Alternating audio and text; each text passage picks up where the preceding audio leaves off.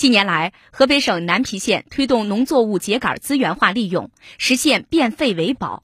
农村随处可见的秸秆、棉柴、废木头等废弃物摇身一变，成为既经济又环保的新型生物质燃料。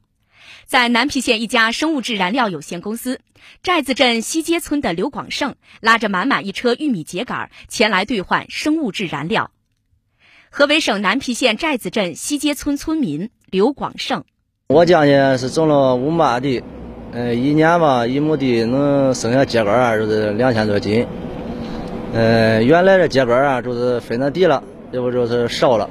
呃，现在呢，就是兑换成这个生物质颗粒。呃，这五亩地吧，五亩半地能兑换兑换两吨多。呃，能呃供家里那个取暖啊。烧火做饭就是绰绰有余了。秸秆、棉柴、废木头，在这家公司都是宝贝。生产车间里，一整套生产线正紧张作业。吃进去的是废料，吐出来的是燃料。经过破碎、粉碎、压制成型释燃，棉柴、秸秆、废木头就变成了有害气体零排放、平均热值超过四千七百大卡的新型生物质燃料。河北省南皮县生物质燃料技术研发团队负责人王连斌：呃，我们这个生物质的呃产生呢，是用特殊设备收储的秸秆、锯末，还有这个农林废弃物，我们它把它们变废为宝，经过破碎、粉碎、挤压成型。呃，它不含这些个原材料呢，不含磷、不含锌，呃，不含硫这些呃有毒元素。